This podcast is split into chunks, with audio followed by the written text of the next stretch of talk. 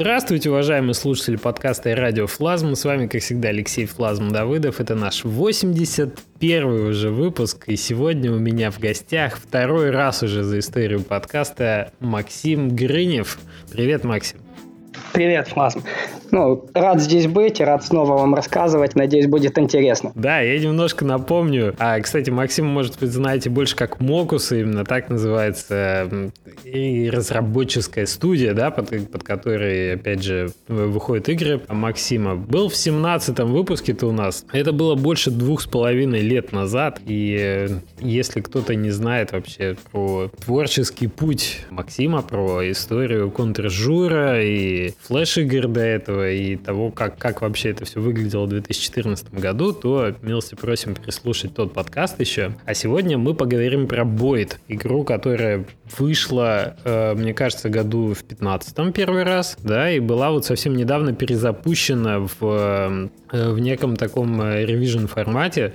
Почему так получилось, какая была история, какие результаты, вот это все очень интересно сегодня нам и узнать. Ну да, в 15 это был выход в Early Access, а сейчас уже был полноценный релиз, немного изменили стратегию, но буду рассказывать про это более детально. Да, давай, начиная с самого начала. Как вообще родилась идея? Я знаю, что там есть и некая, некая интересная интрига, как это все развивалось. Расскажи, пожалуйста. Хорошо. Ну, начну с самого начала. Вообще по этой истории можно будет проследить такую немного эволюцию. Не только как игра делалась, а и мои эмоции во время этого. То есть, потому что оно так было от э, очень позитивного, потом более к негативу, потом опять пробовал как-то вытягивать. Началось все с того, что со мной э, связалась одна большая компания. Я подписывал NDA, поэтому я не могу называть э, конкретные имена. Э, но это компания-производитель планшетов, и они как раз выпускали новый планшет. И им под планшет нужно было какие-то интересные проекты, которые у них выйдут э, эксклюзивно. Они связались со мной и начали общение. Они хотели что-то вроде контражура,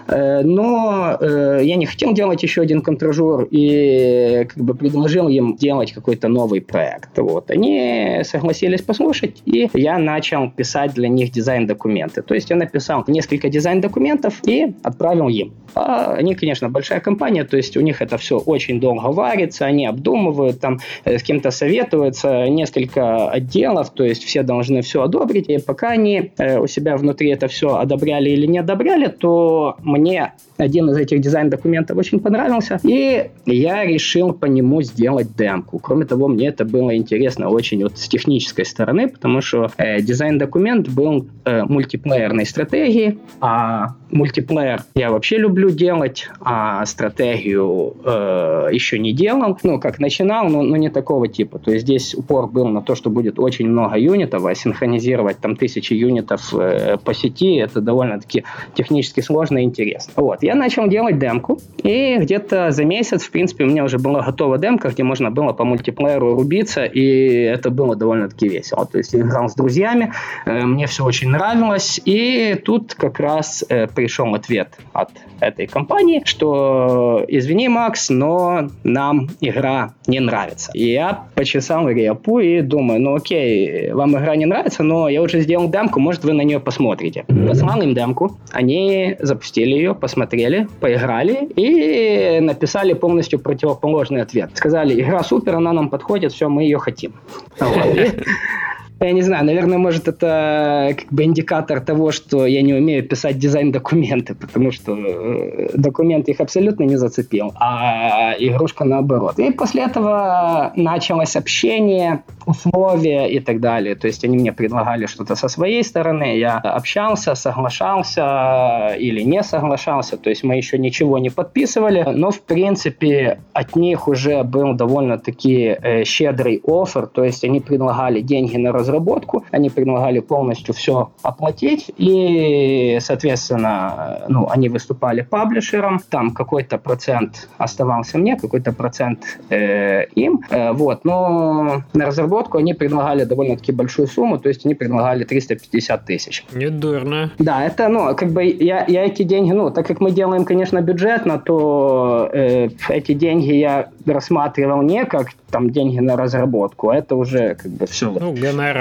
по Да, сути, гонорар за проект, мне как бы этого полностью хватало. Но не все получилось так просто. То есть в Украине началась революция. Э, пока я... Ну да, 14 год как раз. Да, да пока я ездил на революцию, там катался на тракторе, э, сидел за баррикадами, то есть я так несколько недель проводил во Львове, несколько недель проводил э, в Киеве на Майдане. В это время как раз э, общался э, с э, этой компанией. Ну, как бы я не очень разработкой занимался, но после этого случилось еще хуже, после этого началась война. И мне, соответственно, ответили, что ты извини, но мы в Украину не будем инвестировать деньги ни на каких условиях. То есть это не вариант абсолютно. Но э, ты нам нравишься, и мы хотим с тобой работать, поэтому э, давай переезжай в другую страну. Вот. То есть мне предложили сразу же, так как близко Польша, Евросоюз все-таки предложили, давай, пере... ну, кроме того, у меня э, польские корни, и довольно-таки несложно мне туда выехать. То есть мне предложили, давай ты переезжаешь в Польшу, перевозишь команду в Польшу, и мы дальше по этому проекту работаем. Я взвесил все за и против, и э, кроме того, ну, кроме их щедрого предложения, у них довольно-таки жесткие условия были, то есть там э, права на все сиквелы и так далее оставались за ними. Ну, они полностью IP твою забирали, да, получается? Да, они, да, да, они полностью забирали IP-шку. Если я не хотел продолжать работать над этой IP-шкой, они отдавали ее э, любой э, третьей студии, которую они выберут. Э, то есть фактически, э, ну да, они давали мне такую гарантию по финансам, а я, соответственно, делал уже проект для них. И на фоне того, что еще нужно было переезжать, я этого не очень хотел, то я все-таки решил от этого оффера отказаться и дальше делать игру сам. Угу. То есть э, сейчас уже, ну, после того, как э, зарелизил игру, оглядываясь назад, то, ну, можно бы было уже другое решение принимать, но э, как бы тогда мне не было известно то, что известно сейчас, ну и тогда принял такое решение. Окей. Вот. Дальше, рассказывать дальше все? Да, да, да. да. Ну, дальше, ну, вплоть до Early Access была разработка, то есть там ничего интересного с технической стороны было множество всего интересного. То есть все-таки стратегии делать интересные с точки зрения геймдизайна и с точки зрения технологии. Кроме того, я это делал на своем движке тогда, что, в принципе, добавляло еще сложностей. Кроме того, я хотел делать игру кроссплатформенной, что еще добавило сложностей. То есть я здесь, э, ну, я на Гамасутру написал одну статейку про то, как это делается. Там можете загуглить, э, почитать. Э, но как бы из-за того, что игрушка стратегия, она синхронизируется кроссплатформенно, она синхронизируется по типу синхронная симуляция, то есть это так, как делали игры там со времен Age of Empires, они в свое время тоже написали такую огромную статью, она называется вроде 14 тысяч арчеров на 28,8 модеме.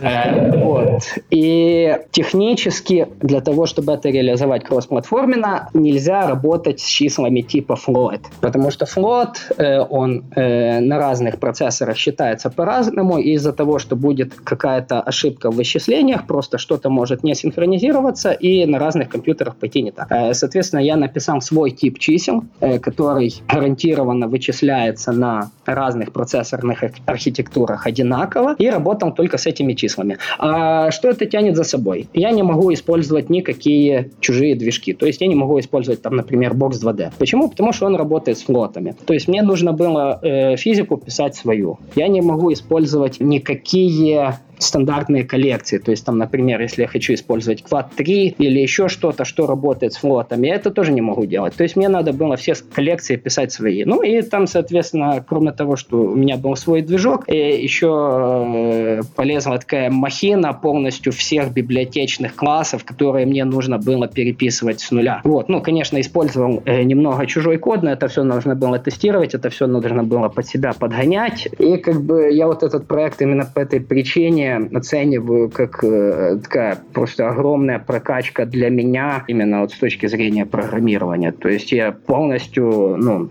на всех э, уровнях, на каких можно было поработать, я там поработал. Взял, написал, называется, свои числа, а потом свой движок, а потом свои обвязки на все эти интерфейсы. Это да, это серьезно. Ну, я, я, я когда на это просто оглядываясь назад, я думаю, ну ни хрена себе, сколько я написал, а потом думаю, нахрена это все делал, потому что, ну, ну ты, ты сам понимаешь, это просто, ну, адское количество работы, и это то, что юзер никогда не увидит, то есть э, для него, а, ну да, стратегичка, да, какая-то такая вроде как почти как мобильная выглядит, ну окей, вот, а то, что там под капотом как бы огромное количество своего кода, ну, это никому не заметно. Слушай, ну оно вот стоило того, как ты оцениваешь? Знаешь, вот это, это вопрос, на который я для себя еще не ответил. Оно, с одной стороны, если оценивать э, чисто с коммерческой точки зрения, для игры нет, конечно, оно того не стоило. Это была громадная ошибка. То есть на такие эксперименты могут, ну, вернее, не на эксперименты, а такие решения могут принимать большие конторы, которые знают, что они там делают, не знаю, StarCraft 3, и они хотят сделать его кроссплатформенным, все, и у них есть ресурсы для этого. Когда ты работаешь все-таки один, ты единственный программист на проекте, ну, это однозначно ошибка. Потому что вместо того, чтобы выпустить там три игры, ты выпускаешь одну.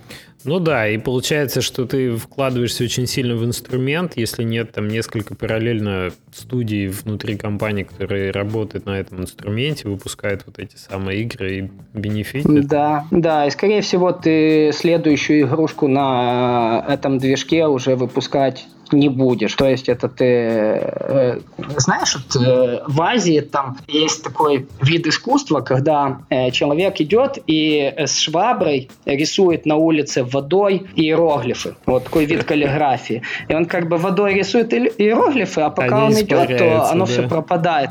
Да, вот, вот я себя чувствую э, вот таким вот каллиграфом, как бы, ну, я э, нарисовал что-то очень такое прикольное, красивое, оно мне очень нравится, но пока я прошел дальше, все, оно осталось позади, оно пропадает. Оно уже не, не актуально на текущий момент. И получается, тут в современном мире либо движки делать, либо игры, да? Да. Окей. Да. Ну, то есть э, для меня это, конечно, огромный опыт. То есть я вырос сильно как программист, но я не уверен, что оно все-таки того стоило, именно даже если это тоже учитывать. Но мне было интересно. Я хорошо провел Мне время. кажется, это самое главное, если тебе было интересно. Да, это однозначно самое главное. Мы же для этого, собственно, этим и занимаемся, чтобы было интересно.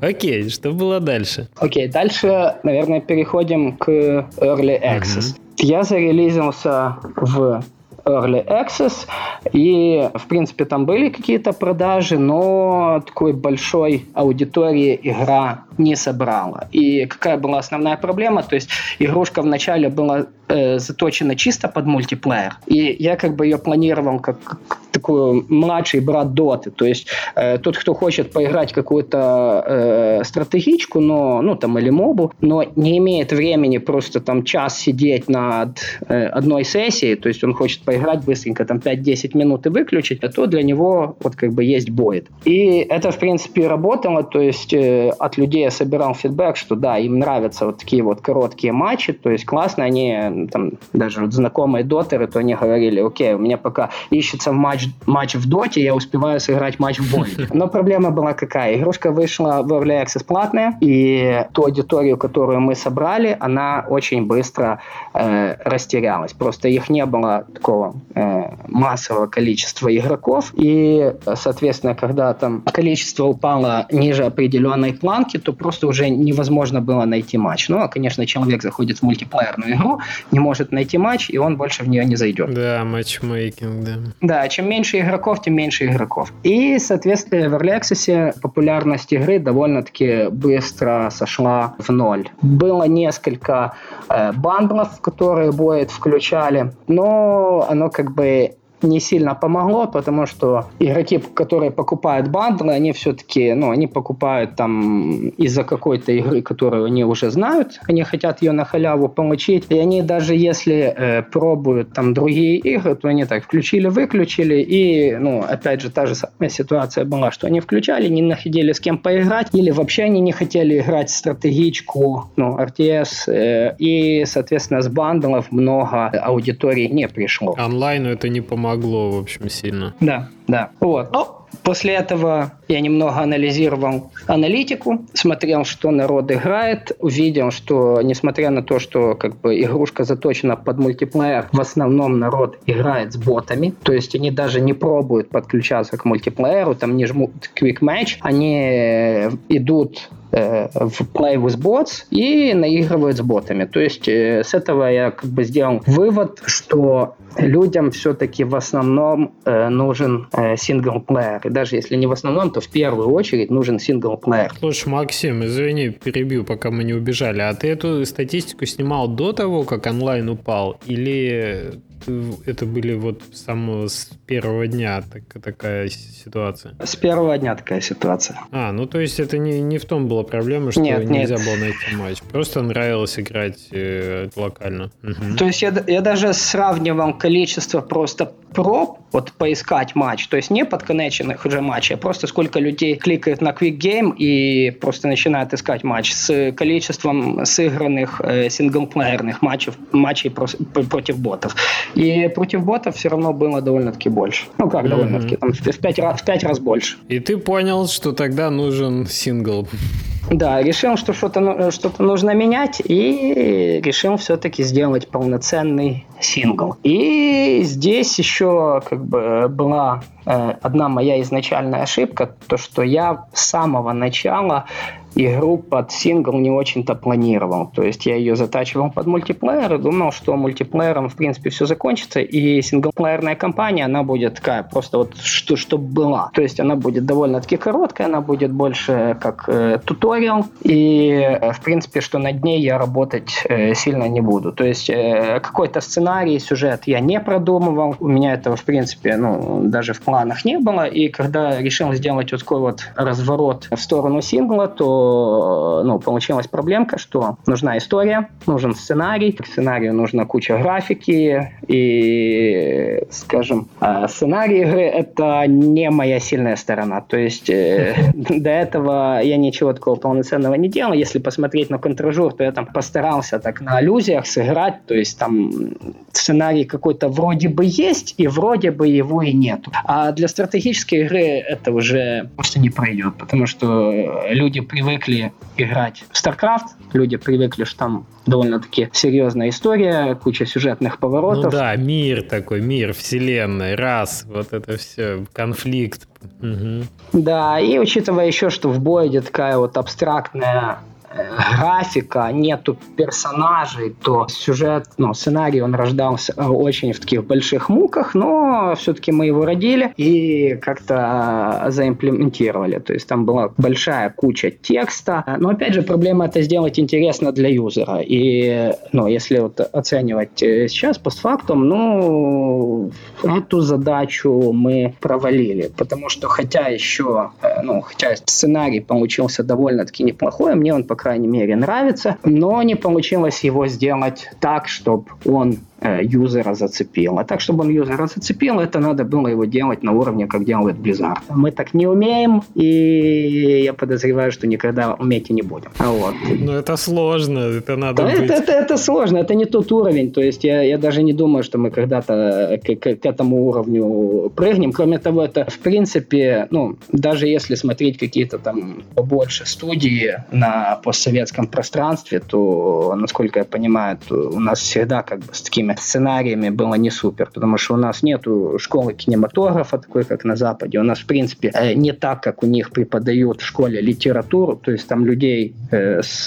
со школы еще учат рассказывать истории. А у нас этого, ну, мало кто умеет. Ну, не самая сильная сторона, да. Я, я, я, я, я по крайней мере, не умею точно.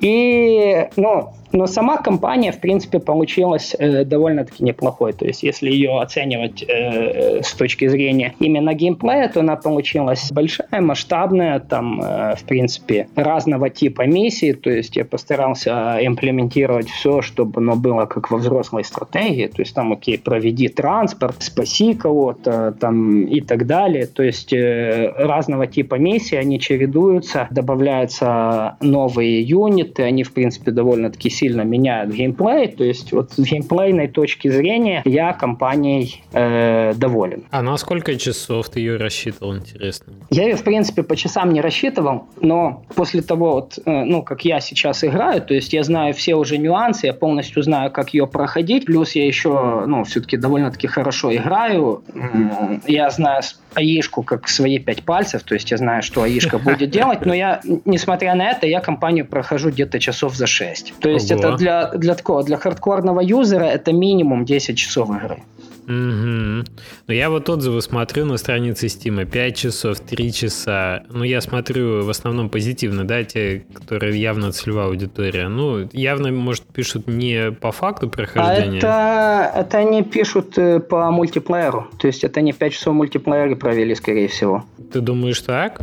Это, в общем-то, после раннего доступа, то есть это уже довольно свежий должно быть. Ну да, да, ну то есть мы, смотри, мы же зарелизили мультиплеер бесплатный. Так. Э, компания платная. И в основном плееры, в принципе, играют только мультиплеер. А, ну то есть большая часть все равно... Э, ну мы еще вернемся к финансовой модели, да, но большая часть, получается, угу. это те, кто бесплатно приобретает игру, устанавливает и играет мультиплеер шпилит. А сингл-то, естественно, он платный, там меньше процентов играет.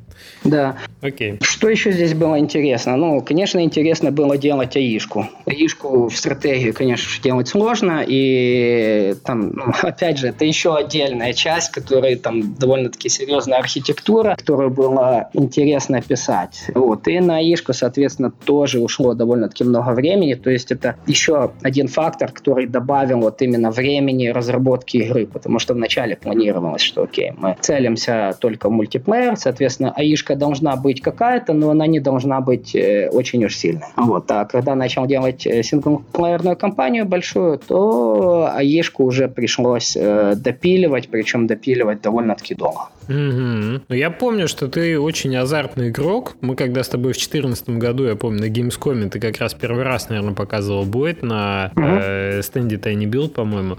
И мы да. когда с тобой играли за этим, но это было просто удовольствие, знаешь, э, играть с человеком, который очень азартно играет, который играет на, на результат, безусловно.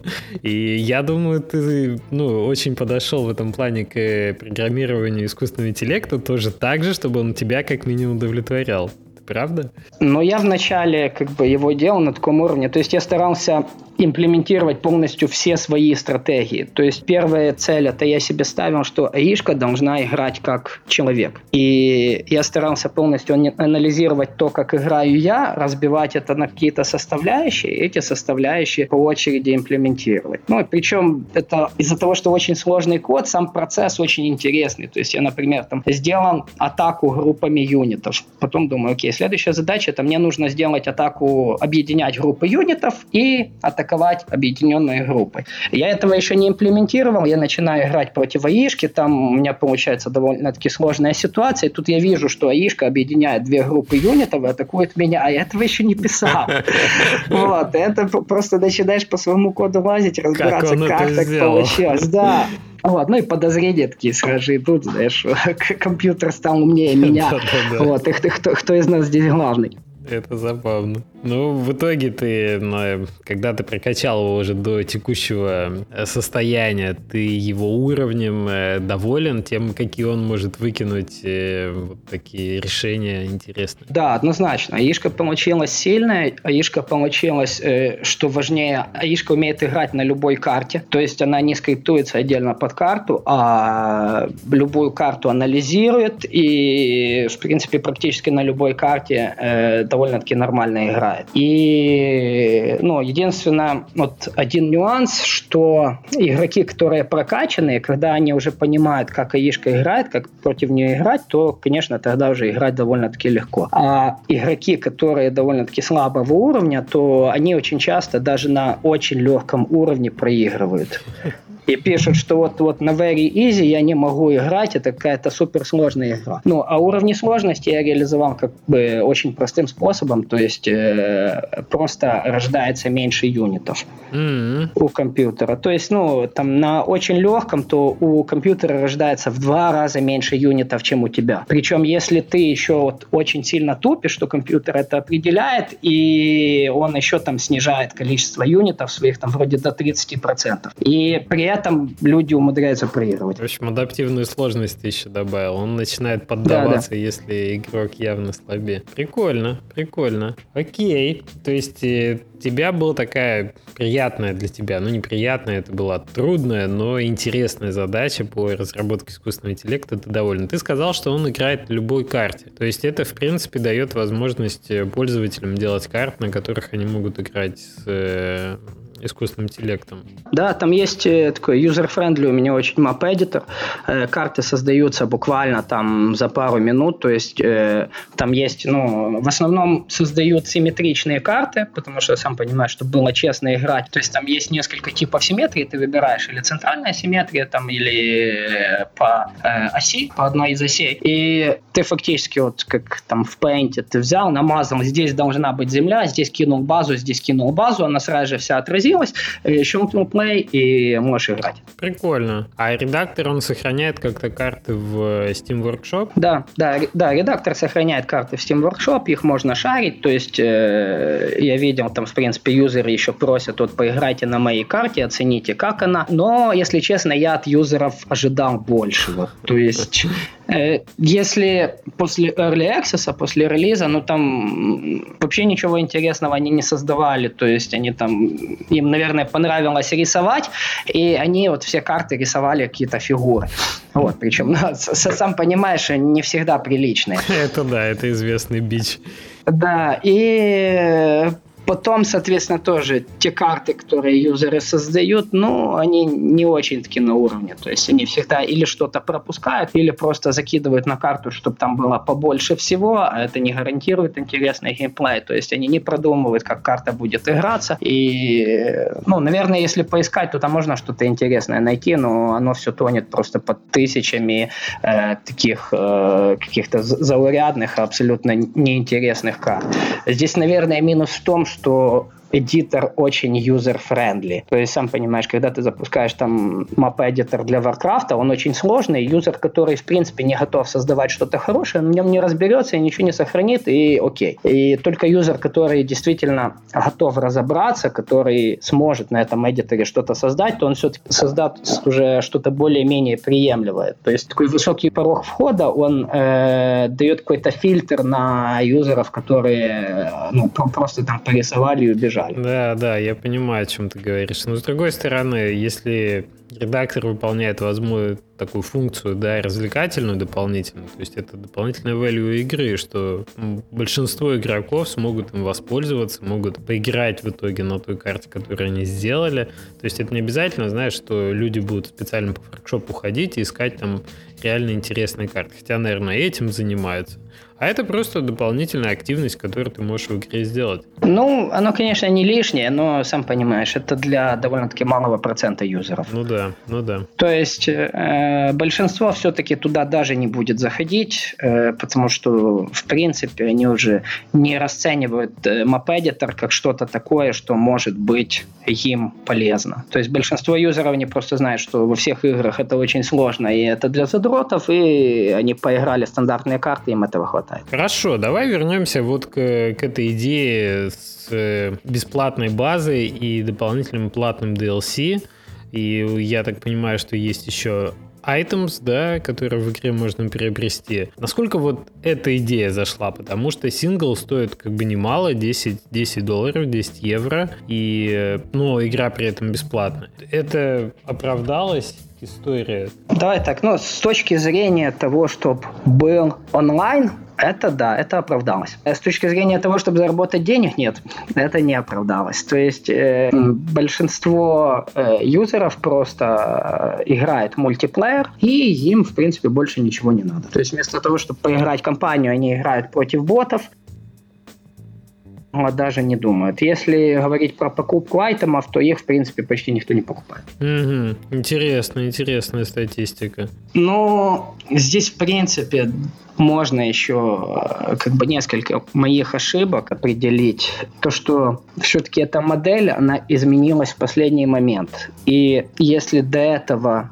мы планировали так, что человек покупает игру, он играет в синглплеерную кампанию. Синглплеерная кампания, в принципе, это довольно-таки хорошая обучалка, потому что она учит все нюансы игры, и человек, в принципе, понимает, какие стратегии могут быть, и в мультиплеер он придет уже подготовленным. То в результате мультиплеерная часть бесплатная, в мультиплеерной части есть только там вот короткий туториал на одну миссию, и он рассказывает только самые азы. Э, и здесь опять же кроется минус, что человек скачал бесплатный мультиплеер, он залазит в э, мультиплеер неподготовленным, попадает там на какого-то задрота, он его выносит за 30 секунд, он играет еще раз, его опять выносят там в следующий раз уже за 20 секунд, и он просто разочаровывается и уходит. То есть все-таки, если делать делать какие-то такие развороты от платного к бесплатному или там наоборот, то это надо все продумывать и надо полностью перестраивать игру. То есть здесь надо было сделать вывод. Ну, я, в принципе, это знал, но думал, а, и так пройдет, что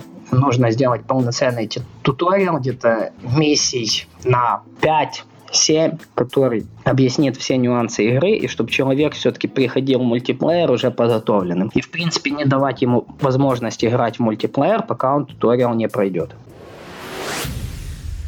Вы слушаете «Радиофлазм» — подкаст о независимой разработке игр. По-русски.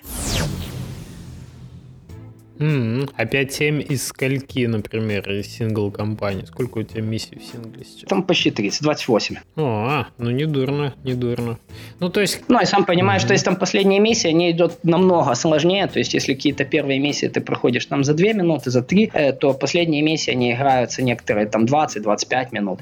Вот, это полное... Ну, это э, один раз пройти. Это если ты не, не лажал нигде. Ну да, учитывая, что геймплей очень интенсивный, требует постоянного такого напряжения напряжение, то это такой челлендж. Вот, но сам понимаешь, когда ты делаешь игру два с половиной года, и когда у тебя вот сваливается вот такая вот новая задача, что ты понимаешь, окей, еще пару месяцев вот это вот сделать, и тогда будет лучше. Стараешься искать какие-то обходные пути, а может, может, может, может так пройдет, может прохалявлю, э, окей, может всем понравится, да ладно, за релизию, а потом доделаю, ну, такое вот. Как бы это, эти, эти мысли в себе нужно убивать, и если там после года разработки это еще получается довольно-таки эффективно, то после двух с половиной... О, ну да, конечно, устаешь от разработки. И тут, с одной стороны, вроде как правильное планирование изначально, да, когда ты себя настраиваешь на то, что ну вот тут вот этот этап, а там мне надо еще доделать э, туториал, тут еще доделать сингл так далее, ты к этому готов. А когда такие задачи появляются в процессе, когда ты уже думаешь, ну вот, ну все, ну все, это уже все, язык на плече, а еще надо еще сделать несколько месяцев, тяжеловато. Да, ну и кроме того, это нужно понимать, что если такие решения приходят, они, конечно,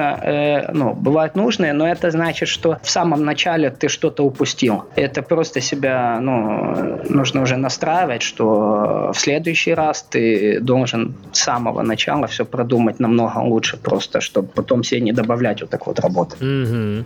Слушай, еще хотел поговорить по поводу бесплатной базовой версии. Какие, ну, плюсы понятно, да, что любой игрок может, э, порог входа минимальный, тебе не надо платить и так далее. Ты заходишь, ты видишь. Больше отзывов, очевидно, у игры. То есть на текущий момент почти 500. При этом процент э, весьма неплох, 83% very positive. И какая специфика возникает? Вот ты делаешь базовую игру. Мне просто вот эту модель интересно, что ли, изучить, да, проанализировать, э, что базовая версия бесплатная, бесплатный, DLC какой-то платный. Я знаю, что у Tiny Build еще одна игра недавно выходила, тоже от ребят, которые флушом до этого занимались. Про Огра, что-то там такое, про базовую стратегическое. Ну, ты, может... Да, да, они делали именно для Твича игру, что там Twitch-юзеры могут э, руководить мобами, а как бы стример, он руководит именно вот этим вот главным персонажем, орком, да? Что-то да, такое. да, да, вот что-то такое. Ну вот э, как модель, как модель э, Steam игры. Э, как, как тебе такой подход? И какие у него минусы есть? Ну, первый минус, конечно, что он не приносит денег.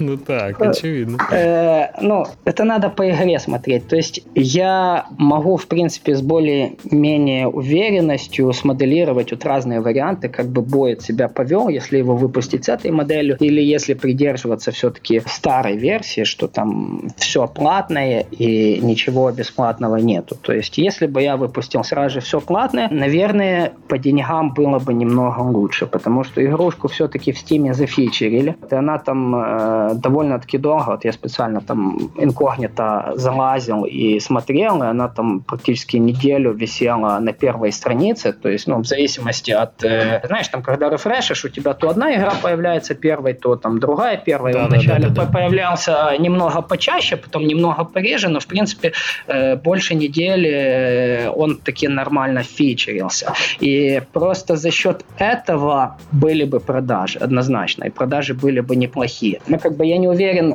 я точно не знаю, как работают стимовские алгоритмы, возможно, вот это вот количество фи- фичеров, оно зависело от того, что его просто Boyd много скачивали, а скачивали его много, соответственно, из-за того, что он был бесплатный.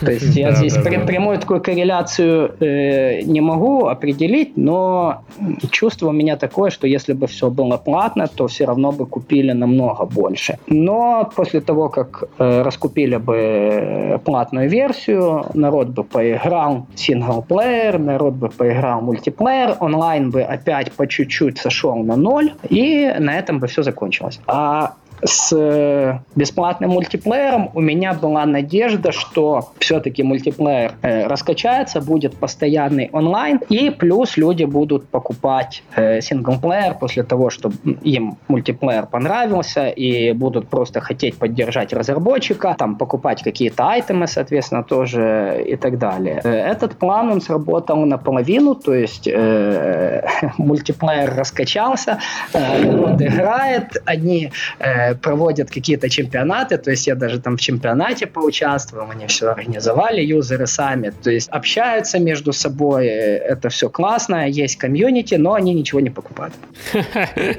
Окей, в этом смысле наполовину оправдался. Слушай, но тем не менее, на текущий момент очень много известно случаев, ну то есть мы живем в эпоху такого развитого фри-то-плея, скажем так, и игроки привыкли получать игры бесплатно. Это очевидно, это текущее высокое настолько высочайшего качества игры, там, я не знаю, Hearthstone, да, ты пойдешь, тебе бесплатно. А, да, да куча, куча проектов. И, естественно, платная игра, к ней немножко другие требования. Я бы даже сказал, не, некая другая культура потребления этих платных игр. Ну, Steam в этом плане, конечно, можно сказать, последний оплот, да, где, где по-прежнему на платных играх ты можешь э, существовать, зарабатывать, и там есть культура именно купить игру, да, может распродажи дождаться, может нет, но тем не менее. И тем не менее, в рамках Steam э, ты вместе там с Алексом создателем вы создаете некий сервис, который востребован, которым пользуются, которого есть э, онлайн и так далее. Но это же история, которую все равно можно привести к успеху, который можно монетизировать. То есть, э, я не знаю, ну, путем, может, те же чемпионаты, которые организуются, да, вот эта движуха, ее можно, я не знаю, больше перевести в, как это называется, это, это у нас э, спортивную, да, в, в e-спорт составляющую такую такую. Ты, ты не думал, как, как можно еще на вот таком успехе, на популярности бесплатной версии, как минимум, будет дополнительно ну, развить этот успех? Ну, мы насчет этого думали, то есть вариант был еще, да, пропихнуть Boyd VSL, но мы, в принципе, насчет этого еще думаем. То есть еще решения нету, и, знаешь, если честно, э, здесь нужно вернуться вот на самое начало, и просто тогда я не думал, что это ошибки. Сейчас я вижу, что это ошибки, которые я допустил, и они довольно-таки критичны. То есть, если бы я этих ошибок не сделал, то да, сейчас э, ну, все бы было намного лучше, и можно бы было продвигать э, VSL, и оно бы однозначно дало результат. Сейчас я не знаю, просто не уверен, что это имеет смысл. Вот. И на какие здесь ошибки нужно ну, именно обратить внимание. Э, первое, это я начал делать игрушку на э, своем собственном движке. Это, во-первых, затянуло э, время разработки, э, во-вторых, довольно довольно-таки ограничено, потому что у меня движок э, 2D-шный. Я хотел сделать какое-то такое супер красивое 2D, оно у меня получилось, я там сделал на GPU партиклы, окей, это все круто. Игра, в принципе, выглядит э, прикольно, но э, у юзеров есть уже какие-то такие стандартные стереотипы, стандартные шаблоны, как должна выглядеть э, игра. И, скажем, для юзеров просто Боид выглядит дешево. Несмотря на то, что в графику вложено очень много усилий, и, например, ту же какую-то 3D-шку с персонажами типа Team Fortress, какими-то анимациями э, нормальными, мне бы было сделать намного дешевле. Но для юзера это бы выглядело намного дороже. Да. То есть да. вот это был один из критических моментов, который я упустил. То есть особенно теперь, ну, при текущем развитии технологий, мне просто надо было э, поменьше выпендриваться, брать Unity, делать э, анимации motion capture, они очень быстро делаются. Как раз себе засетапил в э, гостиной motion capture студию, попробовал, как оно работает. Ну, вообще класс. То есть все очень быстро, все очень резво. И делать ближе к стандартам индустрии, как бы, к, чтобы она более была похожа на ту же доту, чтобы более была похожа на лонг, чтобы юзер, когда смотрит, чтобы у него не возникало такой фрустрации, ой, а что это такое? А чтобы он сразу же понимал, а, окей, да, это моба, да, окей, я ее могу играть, ага, а, это моба, в которой очень короткие матчи, о, это именно то, что мне нужно. Mm-hmm. Чтобы не было такой абстрактной графики, да? Да, да, а здесь, ну, как бы человек просто смотрит, он не, не понимает, что это за игра, для чего она, о чем она, и он просто проходит мимо. Ну да, это такой первоначальный порог как раз, чтобы стратегия или моба выглядела как стратегия моба, и целевая аудитория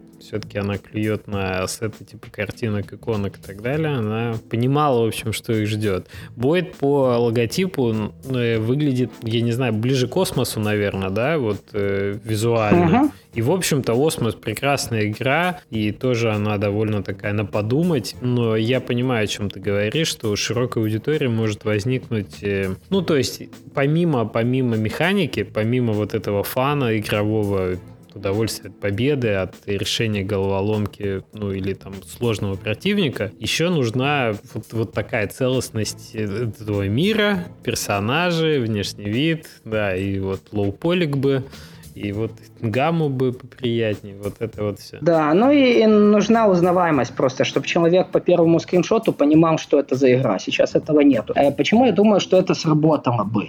Именно по опыту э, как бы общения с киберспортсменами и, ну, там, знаешь, мы сделали это промо с Вайтра, э, чемпионом по Старкрафту. Ага. Вот. И, ну, вот здесь как бы для меня были именно такие очень позитивные звоночки. То есть, ну, например, у меня там друзья есть дотеры, которые там у них, э, не знаю, более тысячи часов э, в доту наиграно. Ну, такие средние руки, как бы не очень задроты, но в принципе... Ну, не две тысячи, но тысяча есть, да. Да, и они еще вот когда играли какие-то Early Access версии, они говорили, не, ну это что, не, нам это скучно, не, не подходит. Вот, а сейчас, когда я э, выпустил релиз, то ну, мне просто один из них говорил, говорит, слушай, я себе купил Ведьмака и скачал Бойд, и у меня Ведьмак лежит, а Бойд я сижу играю в мультиплеере. Вот. Э, ну, и очень-очень позитивно отзывались, говорили, да, получилось классно, получилось интересно, вот э, именно то, что нужно, потому что на доту у нас сейчас нету времени, а Бойд мы с радостью там по пару минут погоняем. Ну, и опять же, тот же опыт с Вайтра, то есть мы вот при релизе мы с ним постримили, поиграли друг против друга, потом как бы время идет, и я залажу э, в ледеры и смотрю, ага, а у Вайтра рейтинг-то растет, то есть он далее играет, как бы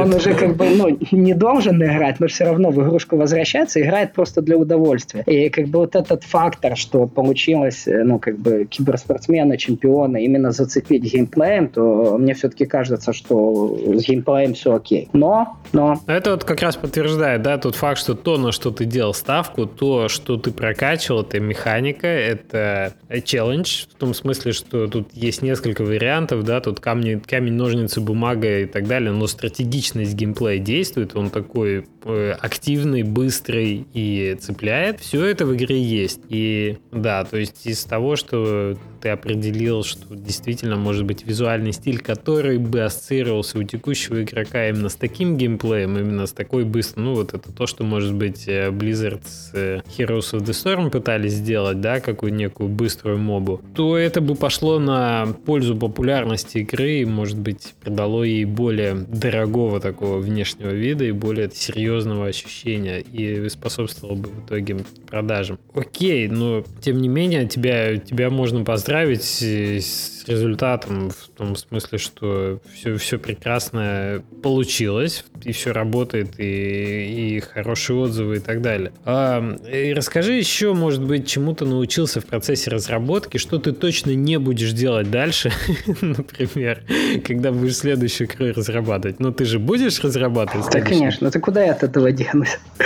Хорошо. Ну, первое, то есть самая большая ошибка, это все-таки то, что я делал игрушку на своем движке. Но здесь я понимаю причины, которые у меня были. Как бы причины были довольно-таки серьезные, но э, все-таки сейчас я оцениваю это однозначно как ошибку. То есть я тогда э, собирался делать игрушку в 2D. Unity 2D тогда еще не было. И э, делать э, в инструментах, которые под 2D не заточены, я не хотел. Кроме того, ну, я запустил Unity, попробовал с ним работать. Э, у меня там, ну, вот э, вылетели пару эксепшенов в коде, я понял, что Unity, в принципе, не поддерживает эксепшены. А для меня, знаешь, как программиста с э, там более чем десятилетним стажем, это какой-то такой абсолютный шок был. То есть это, ну, как это можно в 2014 году не поддерживать exception? Вот. И, ну, я как бы говорю про то, что, знаешь, когда вылетает exception, Unity не останавливается на месте exception. Вот. Они сейчас добавили экспериментальную поддержку, но до сих пор этого не сделали. И я просто тогда вот так на Unity плюнул и не оценил именно его позитивные стороны, его плюсы. То есть это тут минус для меня перекрыл все, потому что я думаю, ну, это, это то, что э, у людей есть там с 90-х годов, ну, или там с 80-х. Ну, как это можно еще не реализовать? Но сейчас я вот поучаствовал, например, в хакатонах, э, некоторых еще попробовал пару демок сделать, и просто я увидел, что я на хакатоне на Unity за два дня пишу просто, ну, no Бой 2. Ну, не то, что Бой 2, но, скажем, я пишу полноценную игру, причем я успеваю сам нарисовать графику, причем я успеваю э, сам сделать анимации, я успеваю это все э, отдебажить, оттестировать. Э, у меня очень сильно сокращается время разработки, э, но я действительно Unity заценил. Очень, очень классный движок. И то есть теперь, вот, зная то, что я знаю сейчас, я однозначно оцениваю, что делать свой движок, это была самая большая ошибка. Слушай, а Unreal ты не пытался сравнивать с Unity? Слушай, ну вот э, здесь, наверное, опять же какие-то мои стереотипы просто э, портят мне жизнь, потому что, ну, я писал на C++, и у меня просто к C++ отвращение. Ну, ну, как бы я, да, я могу на них писать, но, но это, ну зачем? Вот.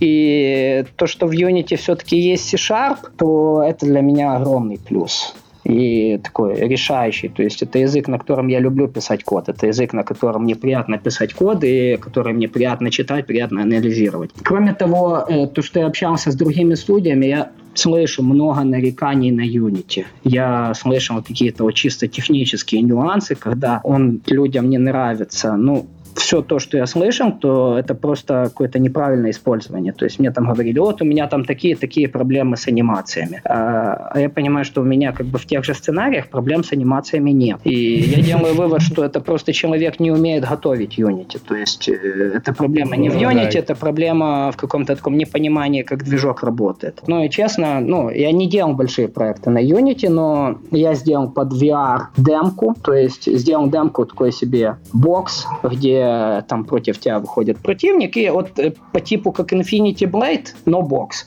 и под VR. Mm-hmm. То есть на тебя делает персонаж замах, ты ему бьешь в морду, он отходит, он еще опять на тебя замахивается, ты там пропускаешь, не пропускаешь удар. Э, ну, более-менее рабочий проект, и на этом можно было довольно-таки много шишек набить. Все, пока, пока все зашибись. Ну, то есть никаких у тебя не, не возникло вопросов. А это, это ты именно там использовал свою для Motion Capture студию? Да-да-да, это я Motion Capture студию именно под это и создал. Но это... Вообще меня вдохновляет, как ловко ты решил создать движок, создал движок, решил написать э, числа свои написал, решил, значит, Motion Capture Studio сделать, нет проблем, не, ну, сделал. Это, знаешь, это мы опять же возвращаемся вот к этим э, иероглифам на водой по асфальту. То есть, да, я это все создал, но это все придется выкинуть. Но ну, а все-таки, надеюсь, Motion Capture Studio останется. То есть, э, она мне пока что будет нужна точно. Не, ну это образ мысли, понимаешь, потому что многих останавливает вот этот барьер, что там лезть в потроха куда-то глубже глубоко, а зачем, а это велосипеды и так далее. А иногда, иногда именно под капотом решение лежит довольно, ну, быстро. И,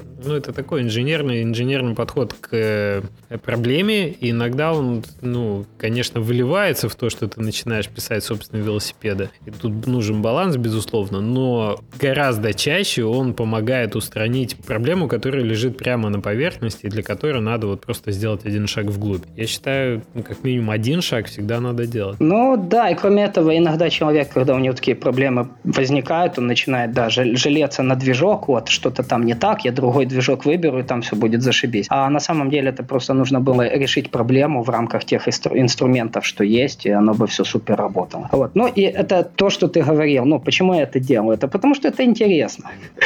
Ну, я говорю, тебе, нравится, ты просто, просто получаешь от этого удовольствие, вот, ковыряться внутри, и потом, ну, это же очень а, доставляет тебе, ну, знаешь, чувство самоуважения, того, что я смог, я разобрался, я сделал, и теперь работает. Это, это отлично. Для инженера это очень важно. вот такое именно. Эмоции такие испытывать. Да, это, может, мне не помогает выпускать успешные проекты, но как бы просто вот для личного комфорта, для счастья это именно, именно то. Ну, для счастья это замечательно. Хорошо, расскажи тогда, какая планируется судьба у Бойда? Я понимаю, что вы сейчас еще думаете, может быть, куда, куда его развивать и так далее. И какую у тебя, какие у тебя дальнейшие творческие планы? Окей, okay. ну, насчет Бойда, то мы, в принципе, глянули. У нас э, довольно-таки много азиатских игроков, при том, что Азия, они, в принципе, не играют, когда нету локализации. А у нас локализация... Китай? Да, Китай, э, да, в основном Китай. И сейчас делаем азиатскую локализацию, то есть это, наверное, будет Китай, Япония, Корея. Вот. Mm-hmm. Проапдейтим игрушку с локализацией и посмотрим, что будет дальше. Вот. Я сейчас, ну, после столького времени разработки мне просто нужно отдохнуть. То есть у меня, да, конечно, уже есть какие-то идеи, какие-то планы, что можно делать. Я, в принципе, ну, их э, сейчас пробую дальше детально продумывать, критически оценивать. Но первое, что это сделаю, это я, не знаю, сяду на мотоцикл и поеду, э, объеду всю Европу, а тогда уже буду делать что-то новое. Отличный план. И тем более творческий. Не, не откажешь тебе, действительно план творческий. А у тебя в студии по-прежнему два человека, ты и художник? Нет, ну сейчас просто меня художник, э, не, не было чем художника нагрузить, и, соответственно, некоторое время он у меня просто как бы получал пенсию, но потом, когда mm-hmm. я увидел, что дальше, ну, как бы развития не будет, потому что я на самом деле, я старался э, начать новый проект как можно раньше, то есть вот эта вот демка под VR, мы ее хотели показывать Sony, даже зарегистрировались э, в, Sony как партнер их, общались насчет нее, но оно что-то очень туго пошло, и, э, скажем, ну, этот проект не начался. Ну и, соответственно, когда я увидел, что новых проектов, скорее всего, в обозримом будущем не будет, то э, с художником договорился, он нашел другую работу и сейчас работает над каким-то проектом, который мне не показывает, потому что он подписал NDA. И, ну, это, это что-то вроде AAA, но я как бы очень с нетерпением жду на это посмотреть. Серьезно, серьезно. В общем, ты, получается, Мокус, Мокус это ты, как да, государство да, это я, там, Луи какого-то. И ты, мотоцикл, дорога и, в общем, возможность отдохнуть наконец-то от долгого проекта. Но это прекрасно, это звучит, знаешь, как э, прям иллюстрация, не знаю, жизни независимого разработчика игр. Дал проект, отгрузил, отрубил два с лишним года и, наконец-то, так сказать, сел на мотоцикл и поехал. Ну, там, независимо от того, как проект успешный неуспешный, но я думаю, это заслужил. Ну, я думаю, учитывая объем проделанной информации, ну и самое главное, что все-таки тебе доставляла эта работа удовольствие, это это самое главное. Спасибо, что пришел, что рассказал. Очень было интересно послушать. Я желаю тебе удачно отпутешествовать, набраться, наполнить свой творческий колодец новыми идеями, новыми силами и э, выдать на гора еще какую-нибудь отличную игру. Ждем тебя в подкаст в следующий раз и рассказать уже о следующем проекте. Ну, спасибо, что пригласил. Постараюсь на этот раз так долго не задерживаться. Все-таки новый проект постараюсь сделать намного быстрее. Ну, и надеюсь, что то он вам тоже понравится понравится. Окей, увидимся, услышимся. Давай, пока-пока. Пока. -пока. пока.